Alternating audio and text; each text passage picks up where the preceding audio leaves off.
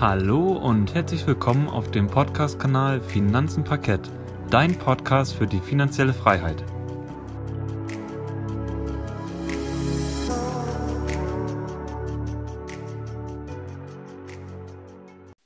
Schön, dass du wieder eingeschaltet hast bei unserem Podcast Finanzen Parkett. Heute wollen wir wie jede Woche auf die wichtigsten News der vergangenen Börsenwoche eingehen, nämlich der KW7 mittlerweile und die ging vom 15.02. bis zum 19.02.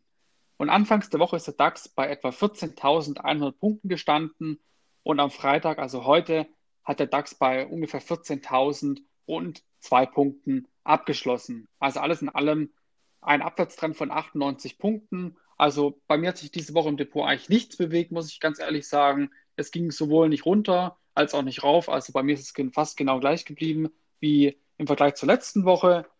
Ja, mit den Games Invest hat sich wieder ein bisschen gefangen. Die sind le letzte Woche ein bisschen runtergegangen, aber jetzt sind sie wieder hoch. Also da gibt es immer mal wieder Aktien, auch meine Syan-Aktien. Da war ich zeitweise auch mal minus 15 Prozent. Jetzt bin ich noch bei minus 5 Prozent. Also es bewegt sich momentan eigentlich nicht so viel. Deswegen, genau. Aber wir haben einige spannende Nachrichten wieder mitgebracht diese Woche. Und ich würde sagen, dass wir direkt mal mit dem Montag anfangen, Gerrit. Und du hast ja einige spannende Nachrichten hier wieder mitgebracht. Ich denke mal schon, dass sich recht viel, also zumindest am Kryptomarkt ein bisschen bewegt hat. Ich wollte noch mal kurz erwähnt haben, dass die Bitcoin-Währung mittlerweile bei über 53.000 US-Dollar steht, also ein absoluter Rekordwert. Und ja, die Kryptowährung Bitcoin steht ja auch mittlerweile extrem krass in den Medien und immer mehr Privatanleger steigen da ein und äh, größere Investoren, aber auch Unternehmen. Und deswegen bin ich mal gespannt, wie sich das Ganze entwickelt. Aber Janik, ich glaube, da haben wir die gleiche Meinung oder sind wir gleicher Meinung, dass auch der Bitcoin vielleicht nochmal sich erholen wird. Dann wird es nochmal zu einem Kurseinbruch kommen. Aber nichtsdestotrotz, glaube ich, wird er nicht mehr auf die ungefähr 3000 bis 4000 US-Dollar fallen, wie er letztes Jahr im Corona zu dem, zum ersten Lockdown stand. Oder? Wie siehst du das? Ja, also ich denke, momentan ist er auf jeden Fall wieder sehr, sehr hoch, der Bitcoin. Ich genau. 53.300 Dollar sehe ich hier gerade. Genau. Ähm, ich glaube, dass das nicht nachhaltig ist, dass der auf jeden Fall wahrscheinlich wieder in ein paar Monaten so bei 30.000 bis 20.000 Euro stehen wird. Aber ich lasse mich gerne überraschen und wir warten einfach, was passiert. Bei Bitcoin weiß man nie. Auch, ich glaube, dass es wieder so ein Hype ist, der sich aufschaukelt und irgendwann wird es halt wieder nach unten gehen. Das ist immer so an der Börse. Ich meine, so bei Tesla oder auch bei Bitcoin war es ja auch in 2018 ja schon so, ja. dass der brutal abgestraft wurde. Also es gab erstmal einen brutalen Hype und dann wurde es wieder, ging es wieder brutal runter. Also man weiß das nie bei Bitcoin, deswegen einfach immer langfristig investiert bleiben. So, so, so sehe ich das Ganze. Ich will ungefähr 3% meines Vermögens langfristig investieren. Momentan ist es deutlich, deutlich mehr leider. Aber wer weiß auch, das kann sich dann schon in einer Woche wieder komplett ändern, ne? die Zusammensetzung vom Portfolio, wenn man, wenn der Bitcoin-Preis so volatil ist, wie er momentan ist. Ja, ich wollte gerade sagen, ich meine, so eine, so eine krasse Rallye, die der Bitcoin dir hingelegt hat, ist natürlich schwierig dann aufzufangen mit dem investierten Privatvermögen, ne? Du musst dann natürlich genau. dann schon ordentlich wieder was reinstecken, um das auszugleichen. Aber das denke ich auch. Wer langfristig dabei ist, ist auf jeden Fall der Gewinner nachher am Ende. Okay, dann starte ich mal direkt mit dem Montag. Und da habe ich eine Nachricht von Pro7 Sat1 Media mitgebracht und die wollen ihre Online-Kosmetik-Tochter Flaconi verkaufen. Das wusste ich nicht mal, dass die da investiert sind, beziehungsweise ein Unternehmen haben, was sich mit der Kosmetik beschäftigt. Und ja, es ist nun so, dass es mittlerweile auch mehrere Interessenten gibt, die an dieser Kosmetiksparte von Pro7 Sat1 Media interessiert sind, beziehungsweise ein Unternehmen Flaconi. Und wie gesagt, es gibt bereits erste Gespräche, die sind im sehr frühen Stadium und es soll nachher auch ein Beat-Verfahren für dieses Unternehmen geben. Und erste mögliche Inter Interessenten sind zum Beispiel Salando, dann Douglas oder aber auch LVMH, also Louis Vuitton Moet Hennessy, mit ihrer Tochtergesellschaft oder Kosmetiksparte Sephora. Und ich denke mal, es ist ein richtiger Schritt, den Pro7 Sat1 hier geht, weil einfach das natürlich nicht deren Kernkompetenz ist. Also ich denke mal, Pro7 Sat1 kennt natürlich jeder und die haben sich einfach auf die Unterhaltung und das Fernsehen fokussiert. Von daher ist es goldrichtig, dass sie hier das Ding abstoßen. Da habe ich noch Zalando im Rucksack und nun ist es zum Beispiel so, dass die Modekette C&A über Salando, also über die Plattform, von denen auch ihre ja, Klamotten und Marken zur Verfügung stellen. Und das kommt natürlich zum einen C&A zugute, weil natürlich aufgrund des Lockdowns wahrscheinlich extrem wenig gekauft wird oder das ist, das ist deutlich spürbar wahrscheinlich bei C&A, dass sie hier einen Absatz hinbekommen. Und für Salando ist es natürlich genauso cool, dass sie hier einen neuen Partner gefunden haben, der wahrscheinlich dann auch ordentlich was umsetzen kann. Und dann meine letzte Meldung von Siemens Healthineers. Es ist nämlich so, da hatten wir auch schon öfters darüber berichtet, dass Siemens den Krebsspezialisten Varian übernehmen möchte und die EU-Kommission will halt nun diese Übernahme freigeben und Siemens zahlt jetzt für diese für, für Varian, für dieses Unternehmen knapp 16,4 Milliarden US-Dollar. Und dieses Unternehmen hat sich halt auf die Strahlentherapie fokussiert. Die Kommission muss jetzt aber noch bis Freitag, also bis heute entscheiden, ob zugestimmt wird oder noch in eine vertiefte Prüfung eingestiegen werden muss. Also ähm, bisher habe ich noch nichts irgendwo gelesen zu einer Entscheidung in dem Fall. Vielleicht können wir da ja nächste Woche nochmal drüber von berichten. Ja, das war's zum Montag. Ich denke mal, das war auch genug an der Stelle. Und Janik, ich übergebe dir das Wort für den Dienstag. Der Dienstag habe ich drei Meldungen mitgebracht und zwar einmal von Bayersdorf, Palantir und von Adidas. Und ich fange einmal an mit Bayersdorf, da es ja eigentlich ein klassischer Konsumgüterkonzern ist, dachte ich eigentlich erstmal, dass er hier in der Corona-Pandemie eigentlich keine Einschränkungen erlitten hat, aber anscheinend ist es trotzdem der Fall gewesen. Und zwar ist der Umsatz um 8,2 Prozent gefallen im Vergleich zum Vorjahr auf nur noch 7 Milliarden Euro knapp. Also wirklich schade. Ich dachte immer, Konsumgüterunternehmen wie Bayersdorf oder Henkel oder Unilever oder Nestle sind ja alles eigentlich ziemliche Schiffe. Ich glaube, dass die auch zum Beispiel in so einer Corona-Pandemie eigentlich trotzdem nicht leiden dürften, aber hier Bayersdorf anscheinend doch. Wahrscheinlich gibt es auch irgendwie andere Sparten, die jetzt hier bei Bayersdorf nicht so gut gelaufen sind, wie zum Beispiel bei Henkel. Ich meine, Gerrit hatten doch die Klebstoffsparte, die da nicht so gut läuft, ne, bei Henkel. Ja, ja. In der Corona-Pandemie. Genau, weil die machen da viel mit Luftfahrt und eventuell ist es das so, dass es bei Bayersdorf ähnlich ist, dass sie da auch irgendeine Sparte haben, die überhaupt nicht gut läuft. Also wer weiß. Ja, also ich möchte nochmal kurz darauf zurückkommen. 8% weniger Umsatz in 2020 und der, und der Gewinn ist auch nochmal um 19,3% hier zusammengeschmolzen. Also wirklich sehr, sehr schade auf nur noch 636 Millionen Euro. Dann kommen wir zur nächsten Nachricht, nämlich Palantir. Da haben wir ähnlich schlechte Nachrichten und zwar, ja, es sind sie immer noch tief in den roten Zahlen, aber der Umsatz ist im Vergleich, im Jahresvergleich um 40 Prozent gestiegen, nämlich auf 322 Millionen, wie jetzt hier Palantir ja mitteilte am Dienstag. Aber unterm Strich gibt es trotzdem noch immer noch einen fetten Verlust von 148 Millionen Dollar, der ja zu einem großen Teil aber auch auf diesen Mitarbeiteraktien beruht, die an die ja, Mitarbeiter ausgegeben werden und viele Mitarbeiter werden quasi in den USA, so wie ich das verstanden habe, auch teilweise neben ihrem Lohn oder Gehalt mit Aktien bezahlt. Und das ist anscheinend auch eine erhöhte Belastung für Palantir. Und darauf ist aber auch die Aktie eingebrochen um 15 Prozent, also das ist schon massiv, weil auch nochmal der Mitgründer und der Chef Alex Karp betont hat, dass Palantir langfristig orientiert ist und er empfiehlt Anlegern, die auf schnelle Gewinne aus sind, eher nicht in diese Aktie zu investieren, sondern sich andere Aktien zu suchen. Und ich finde das eine richtig brutal schlechte Aussage für einen Chef. Sowas würde ich niemals äh, wagen. Und deswegen ist ja die Aktie brutal eingebrochen. Keine Ahnung, warum er sowas sagt. Würde ich niemals machen. Aber muss man immer selber wissen, ob man sowas hier machen will. Dann haben wir Adidas noch eine Nachricht. Und zwar haben wir schon im Dezember angekündigt oder Mitte Dezember, würde ich mal sagen, so in der Richtung, dass hier Adidas plant, seine US-Tochter, nämlich Reebok, die stellen ja Schuhe und auch ein bisschen Sportklamotten her. Vor allem auch die Schuhe sind hier sehr, sehr bekannt in Deutschland. Die werden jetzt quasi ausgegliedert, Reebok, weil Adidas sagt, dass sich die Marke Reebok besser entwickeln kann und auch Adidas besser entwickeln kann, wenn sie nicht mehr zusammenarbeiten, sondern sich getrennt voneinander entwickeln und dadurch auch mehr Wachstum wieder entsteht im Endeffekt. Also hier ist auf jeden Fall die Entscheidung jetzt fest. Das war ja bis Mitte Dezember, war es noch eine Spekulation, aber jetzt ist das Ganze bestätigt, dass hier bald Reebok ausgegliedert wird aus dem Adidas-Konzern. Also wirklich, hier ist es sehr, sehr, sehr spannend an der Stelle. Und genau, soviel zum Dienstag. Und ich würde sagen, Gerrit, dann lass uns auch direkt zum Mittwoch kommen. Was ist da Spannendes passiert? Ja, da habe ich was Neues zu einem Deal zwischen der EU und Moderna. Und somit hat die EU-Kommission jetzt einen Vertrag über bis zu 300 300 Millionen weitere Impfstoffdosen von Moderna ausgehandelt und nach Angaben des Unternehmens sollen 150 Millionen Dosen im dritten und vierten Quartal in diesem Jahr geliefert werden. Außerdem besteht noch eine Option auf weitere 150 Millionen Dosen im Jahr 2022.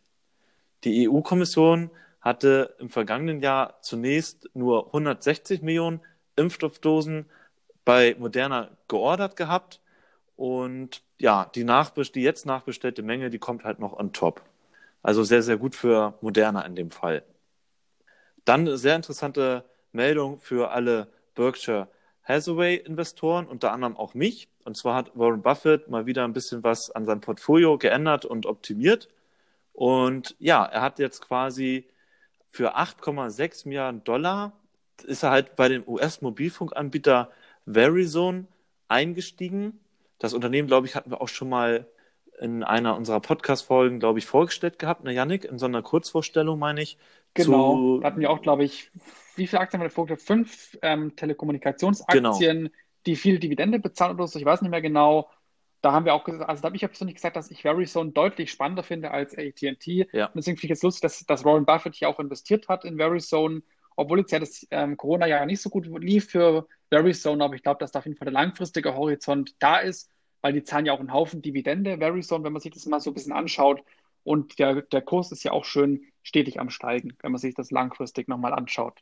Genau, richtig. Und nächste Woche, würde ich sagen, können wir dann auch unsere Podcast-Folge raushauen, wo wir drei Dividendentitel erwähnen aus dem Bereich Telekommunikationsbranche, weil jetzt kommt ein weiterer, äh, eine weitere coole Sache von, von Warren Buffett. Und zwar hat er mit Berkshire Hathaway auch seinen Anteil an T-Mobile, das ist ja eine US, also der T-Mobile US, das ist ja eine, Mobil, eine Mobilfunktochter von der Deutschen Telekom. Hier hat er seine Anteile mehr als verdoppelt. Und die Deutsche Telekom, die hatten wir ja dann wiederum auch in der Podcast-Folge vorgestellt, obwohl ja eigentlich, sag ich mal, eher ein schlechter Ruf der Deutschen Telekom hinterhergesagt wird. Aber das haben wir da ja auch in der Podcast-Folge recht gut ausgearbeitet und nochmal so ein bisschen, wie soll ich sagen, an der Stelle ja den, den Ruf so ein bisschen, glaube ich, dem Unternehmen so ein bisschen abgenommen. Und ich finde, das zeigt es auch, wenn Warren Buffett hier investiert, dass er doch ähm, sehr optimistisch gestimmt ist, was das angeht. Aber warum, da gehe ich auch gleich nochmal drauf ein. Nichtsdestotrotz, er ist auch nochmal in den Ölkonzern Chevron eingestiegen für 4,1 Milliarden US-Dollar, trennte sich aber parallel dazu von dem Pharmakonzern Pfizer, der Großbank JP Morgan Chase und Wells Fargo. Und seine Apple-Anteile hat er auch ein bisschen reduziert, und zwar um 6 Prozent.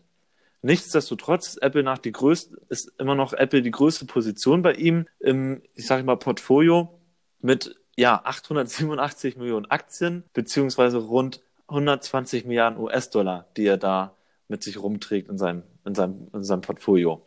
Also so viele Aktien hast du jetzt nicht geredet, oder von Apple? Nee, ich, nee, nee, ich glaube nicht. Das ist, aber ich bin kurz davor. Nein, ich weiß nicht. Ich glaube, ich habe so um die hm, ich, ich meine so 56 bis 60 ähm, Apple-Aktien, aber ich bin mir da auch nicht zu 100% sicher, weil ich habe die auf zwei Depots aufgeteilt. Da müsste ich nachgucken. Aber so um den Dreh, das kommt da ganz gut hin. Also da ist noch ein großer Puffer offen. Ja, ähm, um auf nochmal auf die Nachricht zurückzukommen. Er hat sich aber auch noch von den Goldproduzenten Barrick Gold verabschiedet. Die hat er, von der hat er sich zu 100% getrennt, obwohl er dort erst im letzten Jahr eingestiegen war. Ich denke mal, das war ja auch so ein bisschen im Zusammenhang mit dem steigenden Goldpreis, weil sie ja letztes Jahr alle aus dem Aktienmarkt ausgestiegen sind und sich in was Sicheres gestürzt haben. Und in dem Fall ist Gold so dieses krisensichere, wie soll ich sagen, der krisensichere Rohstoff. So. Und äh, deswegen hat er da ja letztes Jahr investiert gehabt. Und jetzt nochmal zu der Frage, warum er jetzt hier an, an, an Verizon so viel investiert hat oder halt an, an, T-Mobile US, Entschuldigung, ist zum einen das ausbauende 5G-Netz, was ja weltweit ja, aufwächst und diese neue Technologie, da möchte er von auch profitieren. Und in Öl hat er jetzt investiert, weil er davon ausgeht, es kommt nochmal zum Ölboom. Weil wenn Corona vorbei ist, ist es ist er der Meinung, dass es natürlich zu einem star sehr starken wirtschaftlichen Aufschwung kommen wird und demnach natürlich auch wieder die Nachfrage nach Öl extrem steigen wird. Also ich denke auch mal, die Konjunktur, die läuft ja grundsätzlich, glaube ich, weltweit gar nicht mal so schlecht, obwohl wir uns ja auch noch im Lockdown befinden. Ähm, natürlich nicht in jedem Land so, aber hier in Deutschland auf jeden Fall noch. Und wir können nicht reisen und also fast die ganze Welt ist dazu, angehalten, äh, dazu angehalten, nicht reisen zu können. Und ich glaube auch, wenn das wirklich mal vorbei sein sollte mit Corona und dann Schlussstrich runtergezogen werden kann, dann glaube ich, dass es wirklich auch zu einem wirtschaftlichen Aufschwung kommen kann. Und meine letzte Meldung zu Nestlé ist, dass der, ja, der Schweizer Konzern hat sich jetzt, hat sich von seinem nordamerikanischen Wassergeschäft getrennt für 4,3 Milliarden US-Dollar und ja, das Ganze übergeben an das Unternehmen oder an den US-Finanzinvestor One Rock Capital Partner. Und somit werden dann halt auch sehr bekannte Marken, wir haben die jetzt nicht so wirklich viel gesagt, mit verkauft. Ich kann ja mal einige nennen, zum Beispiel Ice Mountain, Pure Life kenne ich, Deer Park und Osaka. Und da, damit geht auch noch ähm, ein US-Getränkelieferservice weg rüber zu One Rock Capital Partner und zwar Ready Fresh.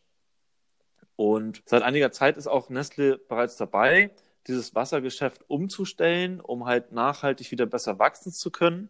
Und deswegen haben sie sich jetzt hier oder wollen sich in Zukunft halt nur auf so Premium-Marken ja, fokussieren, sage ich mal. Und das sind dann die Premium-Marken, ich glaube, ich weiß gar nicht, wie man das ausspricht, Pellegrino und Aquapanna. Also Pellegrino kenne ich, wenn man mal in einem Restaurant essen geht, dann ist das auch häufig dort im äh, wird dort vertreten. Aber Aquapanna kenne ich jetzt halt nicht. Naja, das war's dann von mir zum Mittwoch und ja, erzähl uns doch, was so am Donnerstag passiert ist, Janik. Ja, am Donnerstag habe ich auch drei Nachrichten wieder mitgebracht und die erste kommt von Walmart, dass hier die, die Ergebnisse eher enttäuschend waren im Weihnachtsquartal. Das Weihnachtsquartal ist ja eigentlich immer das Quartal, mit dem solche Online-Unternehmen oder auch Konsumunternehmen wirklich glänzen können, also die vor allem auch im Einzelhandel tätig sind, weil da ist ja wirklich die absolute Geschenksaison und hier, da wird ein Haufen Geld ausgegeben. Aber hier ist es anscheinend so, dass jetzt im letzten Quartal Walmart kein gutes Ergebnis einfahren konnten und hier nochmal 2,1 Milliarden Dollar an Verlust sogar eingefahren wurden wegen dem Konzernumbau. Also der Weihnachtsboom hat quasi hier sogar, also der Weihnachtsboom war trotzdem gut, aber trotzdem hat es hier dann am Ende einen Verlust gegeben in dem Quartal. Und auf Jahresbasis ist damit jetzt das Ergebnis je Aktie, also der Gewinn je Aktie, auf 1,39 Euro, also auf 1,39 Dollar ausgefallen und eigentlich wurde hier vom Markt 1,50 Dollar angepeilt. Also wirklich ist das sehr schade, dass Walmart hier das Ziel verpasst hat und deswegen ist Walmart jetzt auch nochmal ordentlich nach unten gestürzt. Deswegen, ich glaube, um 6 bis 7 Prozent in der Richtung. Dann habe ich als nächstes noch eine Nachricht von der BaFin mitgebracht und zwar hat die Finanzaufsicht davor gewarnt, dass Privatanleger ja in irgendwelche Wertpapiere reingehen, die in sozialen Medien oder Internetforen oder, oder Apps beworben werden. Das sind vor allem Telegram-Gruppen jetzt hier genannt worden in dem Sinne. Da gibt es ja momentan sehr, sehr viele Gruppen, die jetzt hier irgendwelche Aktien hochpushen wollen, auch irgendwelche Small Caps, die ein, zwei Cent kosten. Ihr wisst ja, liebe Zuhörer oder du, lieber Zuhörer, du weißt ja, dass wir hier für die seriöse, langfristige Geldanlage stehen und hier auf garantiert auch keine Penny Stocks oder dummen Aktien bewerben werden. Wir werden hier nur seriöse Aktien bewerben und wir wollen uns auf jeden Fall auch davon distanzieren. Wir wollen uns auf jeden Fall nicht hier identifizieren mit irgendwelchen Gruppen oder sowas, die hier in sozialen Medien irgendwelche Aktien promoten. Das, da wollen wir uns wirklich völlig davon distanzieren. Wir haben damit nichts zu tun. Wir wollen hier wirklich langfristig Vermögensaufbau hier ja für euch raushauen und auch, dass ihr da, da mitmacht. Und das wollen wir nochmal ganz wichtig an der Stelle sagen. Und deswegen passt auf jeden Fall auf, was für Leute euch da, was die Leute euch für Aktien empfehlen und natürlich immer noch mal selber informieren davor. Da gibt es ja mal die Investor Relations Seiten oder auch teilweise gute Finanzseiten, wo ihr euch informieren könnt. Aber bitte nicht in irgendwelchen Telegram-Gruppen oder Reddit-Gruppen irgendwelche Aktien nachkaufen. Das wollen wir das schon noch mal verdeutlicht haben hier. Dann komme ich auch schon zur letzten Nachricht und zwar von Hochtief. Und zwar hat die Corona-Pandemie bei dem Baukonzern Hochtief ja im vergangenen Jahr auch tiefe Spuren in der Bilanz hinterlassen. Und zwar ist es, der Umsatz und das operative Ergebnis deutlich zurückgegangen in 2020. Der, ja, der Umsatz ist nämlich um 20 Prozent circa gesunken. Und ja, das ist nicht wirklich gut, wenn man sich das mal so anschaut. Und auch der Nettogewinn ist um 10 Prozent gesunken. Also Hochtief ist ja momentan auch trotzdem noch sehr, sehr günstig bewertet. Und viele sagen ja, dass die Aktie absolutes Potenzial hat, weil man sehr, momentan sehr, sehr günstig einsteigen kann. Ich glaube auf jeden Fall auch, dass das jetzt hier nicht langfristige Zahlen sind, also dass es sich jetzt dieser Sondereffekt oder dieser Verlust, den jetzt hier, der hier eingefahren wurde, oder eher gesagt, dass weniger Gewinn eingefahren wurde, dass er nicht langfristig ist, der Trend, sondern dass wir hier in 2021 und 2022 wieder deutlich Besserung sehen werden. Und deswegen sollte man sich auf jeden Fall, glaube ich, nochmal die Hochtiefaktie privat nochmal genauer anschauen, meiner Meinung nach, aber natürlich operativ bewerten. Ich glaube, die ist momentan sehr, sehr günstig zu haben und mit sogar mit 8 oder 9 Prozent Dividende. Ich weiß es nicht genau. Also da muss man auf jeden Fall nochmal ein Auge drauf werfen, würde ich damit sagen, in dem Nebensatz. Genau, soviel zum Donnerstag und ich würde sagen, dann kommen wir auch schon zum letzten Tag der Woche, nämlich dem Freitag. Ja, da gehe ich zunächst erstmal auf den steigenden Ölpreis ein. Und zwar gibt es momentan in den USA, vor allem im Bundesstaat Texas, einen sehr starken Kälteeinbruch und der führt dazu, dass weniger Öl gefördert wird und das sogar bis zu eine Million Barrel pro Tag, die hier weniger aus dem Boden gezogen werden können. Muss ich das mal reinziehen. Letztes Jahr hat die USA am Tag 11 Millionen Barrel fördern können. Außerdem ist dieser ja, steigende Ölpreis, der seit letztes Jahr November statistisch quasi ja, nachgewiesen worden ist, dass der steigt. Hintergrund ist auch hier die Förderkürzung der OPEC-Staaten. Das heißt, es kommt hier dann ja zu, zu Anführungszeichen einer künstlichen Verknappung und die führt dazu, dass die Preise am, am Rohstoffmarkt quasi dann ja steigen, also in Bezug auf das Öl jetzt. Und auch der Optimismus durch die Entwicklung von den Impfstoffen führt natürlich dazu, dass sich so ein bisschen dieser Ölpreis wieder erholt. Und ja, das führt natürlich da wiederum dazu, dass auch Diesel deutlich ähm, teurer geworden ist.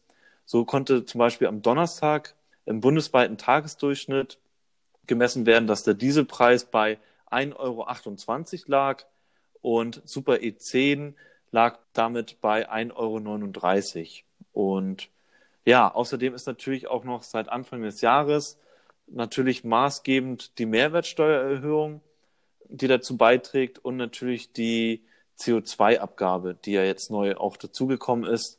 Und die haben natürlich auch dazu geführt, dass der, dass die Diesel beziehungsweise die Spritpreise wieder steigen. Dann habe ich noch eine Meldung mitgebracht von BMW. Und zwar ist es jetzt so, dass BMW 430.000 Fahrzeuge zurückrufen muss. Und zwar von dem, von dem Typ der Dreier-Variante quasi. Und da ist es halt so, dass eine Steckverbindung überprüft werden muss. Wenn das nicht geschieht, dann kann es dazu kommen, äh, zu einem Effekt, äh, zu einem Defekt, Entschuldigung, und dieser führt zu einer Überhitzung, kann aber auch zu einem Kurzschluss führen und das wiederum führt dann zu einem Fahrzeugbrand. Also von daher, das ist natürlich auch wieder mega Aufwand für BMW. Und ja, ich bin mal gespannt, wie das hier nachher im Aktienchart aussieht. Das habe ich auch noch gar nicht geprüft, was, was da passiert bei so einer Meldung. Und dann meine letzte Nachricht zu Coca-Cola. Coca-Cola hat jetzt eine neue Technologie oder zieht auf eine neue Technologie ab. Sie möchten nämlich die die Flaschen recycelbar machen und das zu 100 Prozent. Und das machen sie aus nachhaltig gewonnenem Holz mit einer Beschichtung aus sogenannten biobasierten Material, weil halt ja dieses Material gegenüber den Flüssigkeiten, die sie ja, also gegenüber Coca-Cola quasi beständig sind, aber auch ebenso gegen CO2 und ähm, Sauerstoff. Also das Material ist so, dass es das zurückhalten kann und somit ist halt die Verpackung auch für kohlensäurige Getränke geeignet. Und das erklärte Ziel von Coca-Cola ist nun, eine Flasche zu entwickeln, die wie Papier recycelt werden kann. Und der Markttest soll im zweiten Quartal 2021 stattfinden. Zunächst werden die neuen Verpackungen in Ungarn mit einem Getränk, ich weiß nicht, wie das ausgesprochen wird, Ades von Coca-Cola erstmal angeboten und getestet. Wann und ob die Innovation aus Amerika natürlich auch jetzt in Ungarn bzw. in Deutschland kommen wird, ist bisher noch nicht bekannt. Und außerdem hat Coca-Cola heute auch noch eine Dividendenerhöhung angekündigt gehabt. Das ist die 59. Steigerung in Folge. Und die Dividende wird dann am 1. April ausgeschüttet. Ja, mit 42 US-Dollar-Cents. Und das entspricht einer Erhöhung von 2,4 Prozent beziehungsweise von 1 US-Cent. Also jetzt nicht das Wachstum, das Dividendenwachstum, aber ein zuverlässiger Dividendenzahler auf jeden Fall. Ich meine, mit 59 Jahren gehört Coca-Cola auch schon nicht mal mehr zu den Dividendenaristokraten, sondern zu den Dividendenkönigen. Und ich selber habe ja auch Coca-Cola im Depot und freue mich halt an der Stelle, weil ich auch vor kurzem erst ja, mich nochmal mit Coca-Cola-Aktien eingedeckt hatte, als der Kurs bei ungefähr 39 Euro stand. Mittlerweile, glaube ich, steht er schon wieder bei etwas mehr als 42 Euro. Von daher ist auch ein kleiner Wachstum schon mal im Kurs festzuhalten. Und dann kommt jetzt auch nochmal die Dividendenerhöhung dazu. Und ja, die erhöhte Divid Quartalsdividende bei mir im Depot sowieso. Und darauf freue ich mich einfach. Ich finde, das war nochmal ein guter Wochenabschluss. Auf jeden Fall. Eine spannende Börsenwoche haben wir wieder hier gehabt. Wir haben viele gute Neuigkeiten gehabt, aber auch natürlich bedenkliche Nachrichten. Wir hatten einige Umsatz- und Gewinneinbrüche bei Unternehmen. Aber trotzdem, alles in allem wirklich wieder eine spannende Börsenwoche und wir sind auch wieder gespannt auf die nächste Börsenwoche. Und lieber Zuhörer, wenn du natürlich jetzt hier den Podcast als gut empfunden hast, wenn wir dich unterhalten konnten und wenn du auch dich interessierst für das Format Börsentalk, dass wir dich hier wöchentlich einmal auf dem Laufenden halten, dann lass uns doch gerne ein Abo oder ein Follow da oder bewerte unseren Podcast ganz gerne auf Apple Podcast. Da würden wir uns sehr darüber freuen. Und wenn du weitere Informationen möchtest, kannst du dich auch immer gerne auf Instagram melden. Dort findest du zum Beispiel den Gerd und Namen Parketthirsch oder meinen Account und Namen Finanzenfuchs. Und schau mal ganz gerne auf unserem Blog vorbei, finanzenparkett.de. Da gibt es auch sehr, sehr viele spannende Artikel und auch Themen, die wir hier immer regelmäßig auch im Podcast besprechen. Also auch mal einen Blick wert. Und ja, unseren Podcast findest du auf vielen weiteren Plattformen, wie zum Beispiel Spotify, Google Podcast, Apple Podcast und Anchor. Schön, dass du zugehört hast und vielen Dank, dass du bis zum Ende dran geblieben bist. Wir verabschieden uns für diese Folge und wünschen dir noch einen schönen Tag. Mach's gut und weiterhin viel Erfolg auf dem Weg zur finanziellen Freiheit. Bis zum nächsten Mal und auf Wiederhören.